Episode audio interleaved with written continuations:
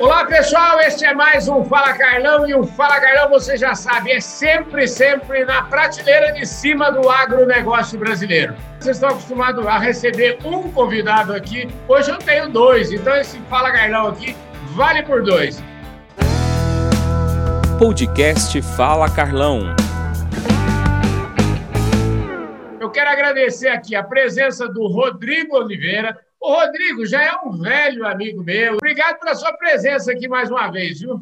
Ô, Carlão, eu que agradeço o convite, sempre um prazer enorme. Eu já estava com saudade aqui do nosso bate-papo. Obrigado pelo convite. Obrigado você. Ô, gente, você que está chegando agora, você já sabe, né? O Rodrigo é um manda-chuva da Stoller. A Stoller, você sabe que ela é líder mundial quando o assunto é nutrição, fisiologia de planta, fixação biológica de nitrogênio. Os caras mandam nesse assunto no mundo. E o Rodrigão aqui, ele manda na Stoller numa certa parte do mundo, pequena, assim. Pensa na América do Sul, na Oceania e na Ásia. É só essa parte que ele toma conta. Daqui a pouco a gente volta a falar com ele para ver como é que ele está tocando esse universo aí nesses novos tempos. E aqui, olha só, hoje eu recebo esse moço aqui, jovem, barbaridade, o Guilherme Barros Castro. Ele é cofundador e é o CEO de um negócio chamado Cromai. Eu acho que é isso. Eu nem perguntei para ele se era assim que pronuncia, mas vou arriscar. A Cromai é o seguinte: é uma startup, e pelo que eu vi, o negócio deles é inteligência artificial, fazer a inteligência artificial trabalhar para você, produtor rural, que não perde nenhum Fala Carlão. Ô, Guilherme, acho que é por aí mesmo, né? É isso mesmo, Carlão. Bom, primeiro, obrigado pelo convite. É um prazer estar com vocês aqui hoje. Mas é, é isso mesmo, Carlão. É a inteligência artificial para facilitar a vida do produtor. Ô, Rodrigo, você me dá licença, aguenta as pontas aí que eu vou perguntar um negócio. Quero que o Guilherme me explique o que é esse negócio de cromai. E antes, eu quero que você explique também o que um cidadão que nasceu numa família cheia de agrônomo, em vez de ir lá para Exalc, sei lá, Viçosa, um lugar desses aí, foi fazer mecatrônica, sei lá, eu. Me conte um pouquinho da sua história para a gente se situar aqui. Legal, vamos lá. Uh, bom, eu sempre gostei muito desse meio agro, mas desde criança eu era fascinado por tecnologia, Carlão.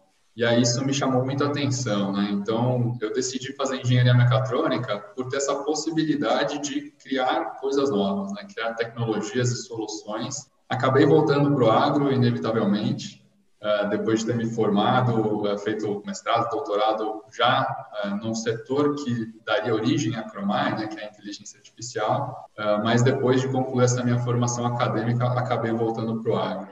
O agro é o lugar da inteligência artificial, né? O agro está com tudo e não está próximo. Você gostou dessa sua volta no agro? É, quando você pensou, a Cromai já nasceu para atuar no agro? Conta aí um pouquinho para nós. Nasceu, nasceu sim. Nasceu para resolver um problema ali que a gente identificou no agro, na verdade, uma oportunidade, né? Uhum. De que eh, a gente poderia gerar muitas informações relevantes do campo com a inteligência artificial e essas informações elas seriam um insumo único para o produtor ter uma decisão agronômica mais embasada.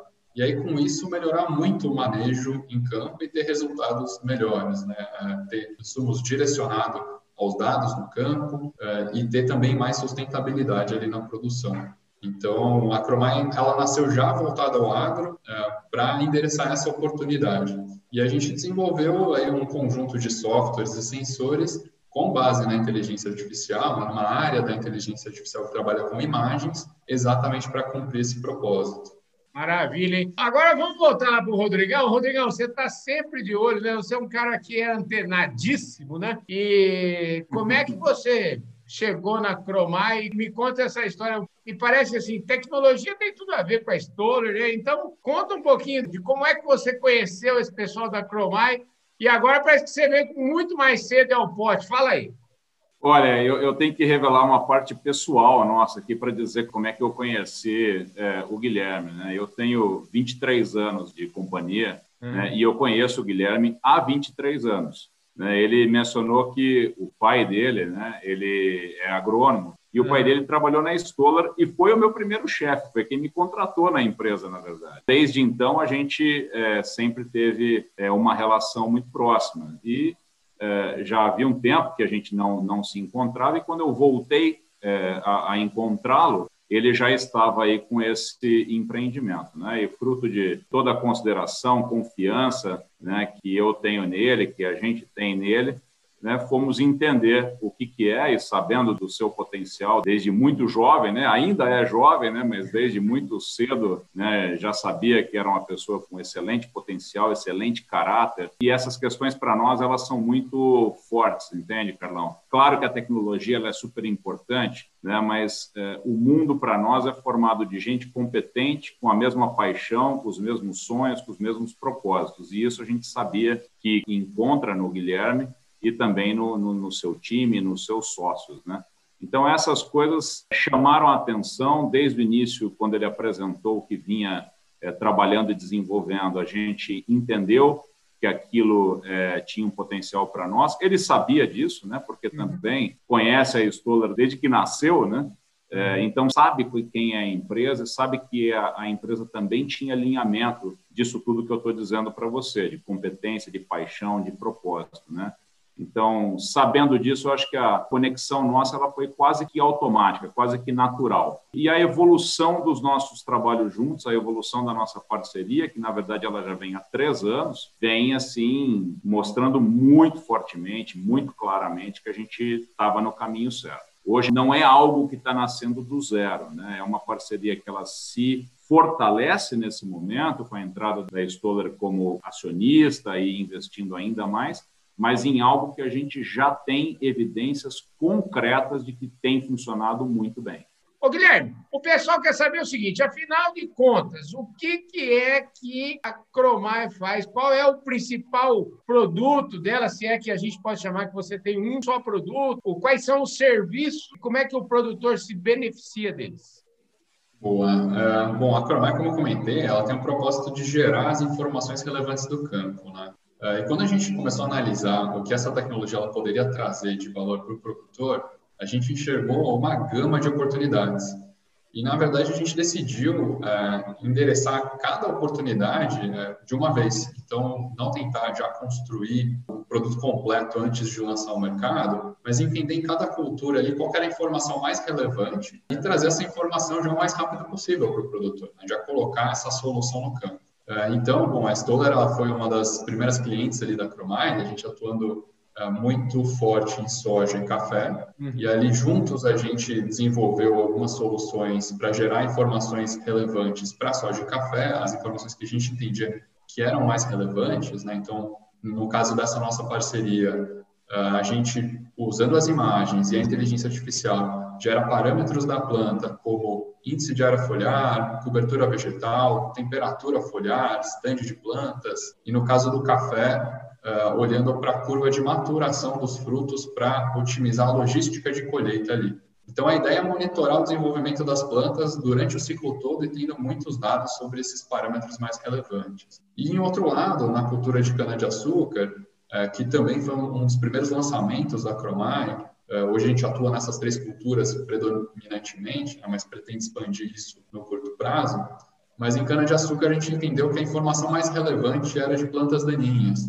É, o controle de plantas daninhas ali ele poderia ganhar muita eficiência com a informação da localização exata da planta daninha no campo e da espécie daquela planta daninha. É, então, a gente usa o nosso software para processar imagens aéreas, localizar essas plantas daninhas gerar um arquivo de pulverização que o produtor usa para fazer uma pulverização localizada. Né? Então, usar o herbicida só naquele lugar exatamente onde a planta daninha está e o herbicida que é o, correto para aquela espécie de planta daninha. Né? Então, resumindo um pouquinho de todas as nossas soluções, é isso, Carlão se eu estou entendendo bem, o produtor vai acabar economizando, você reduz custo, porque ele vai aplicar muitas vezes aquilo que precisa ser aplicado apenas no lugar que está mais necessitado. É a agricultura do metro quadrado. E aí, Rodrigo, você que sempre fala, eu quero que você deite e role falando da Stoller, porque a Stoller tem tudo a ver com isso, né? Essa história de performance de planta. Eu que estou virando atleta, agora eu sei que a minha performance precisa é, melhorar, então estou precisando de gasolina azul, e gasolina azul é com a spoiler, né, Rodrigo? É, eu gostei da tua analogia. A gente sempre fala exatamente isso, né? Quando a gente pensa nas nossas plantas, a gente precisaria pensar é, como é pensado para os atletas, né? nós temos uma alimentação convencional, mas um atleta profissional não tem uma alimentação convencional, né? Uhum. Precisa ter uma alimentação específica, uma série de suplementos, etc. Se a gente voltar lá em todas as oportunidades e desafios para o agro, uma população crescente, que come cada vez melhor, que aumenta a demanda de alimento, mas que, ao mesmo tempo, você não pode seguir desmatando, você tem pressão climática todos os anos afetando a produtividade, etc a gente precisa ter soluções, como você disse, né, que nos permita a agricultura do metro quadrado. Então, como que eu extraio mais de cada metro quadrado de solo é, que nós temos? Até porque o solo hoje é um ativo caríssimo, cada vez mais caro. Então, é, é otimizar recursos, Carlão, é otimizar é, os insumos que são utilizados, é otimizar o capital que está investido na propriedade, nos maquinários, etc. E isso requer um olhar mais específico para a planta. Eu acho que esse é um ponto que falta muito no mercado. Né? A gente olha muito para o sistema, tá certo, precisa também. Ah, qual é o stand que eu coloco, qual é o insumo que eu coloco, como é que está o meu perfil de solo, o maquinário, controle de erva daninha, controle de fungicida, de fungos, doenças, etc. Mas e a planta? aquele indivíduo que está ali, que tem uma carga genética alta, como é que eu convenço essa planta, como é que eu habilito essa planta a produzir cada vez mais com aquilo que eu estou fornecendo para ela? Essa é a grande luta da estola. Numa propriedade rural, o grau de empirismo hoje nas tomadas de decisão, ele ainda é muito grande. Quer seja porque a gente não tem uma resposta com maior acuracidade, né? eu identifico tal fator, eu faço tal decisão, não, não tem essa curacidade tão grande, quer seja porque a gente não consegue fazer todas as conexões possíveis. Né? Então, a gente vê as coisas de uma forma mais isolada e tenta aqui, com a nossa conhecimento prático, fazer essas conexões. A inteligência artificial, é, ela soma-se a essa experiência do agrônomo no campo, com a sua experiência, nos ajudando a fazer essas conexões. Então, a gente ensina o algoritmo é que quando ele lê uma determinada área foliar, como é que aquilo se correlaciona com a produtividade final?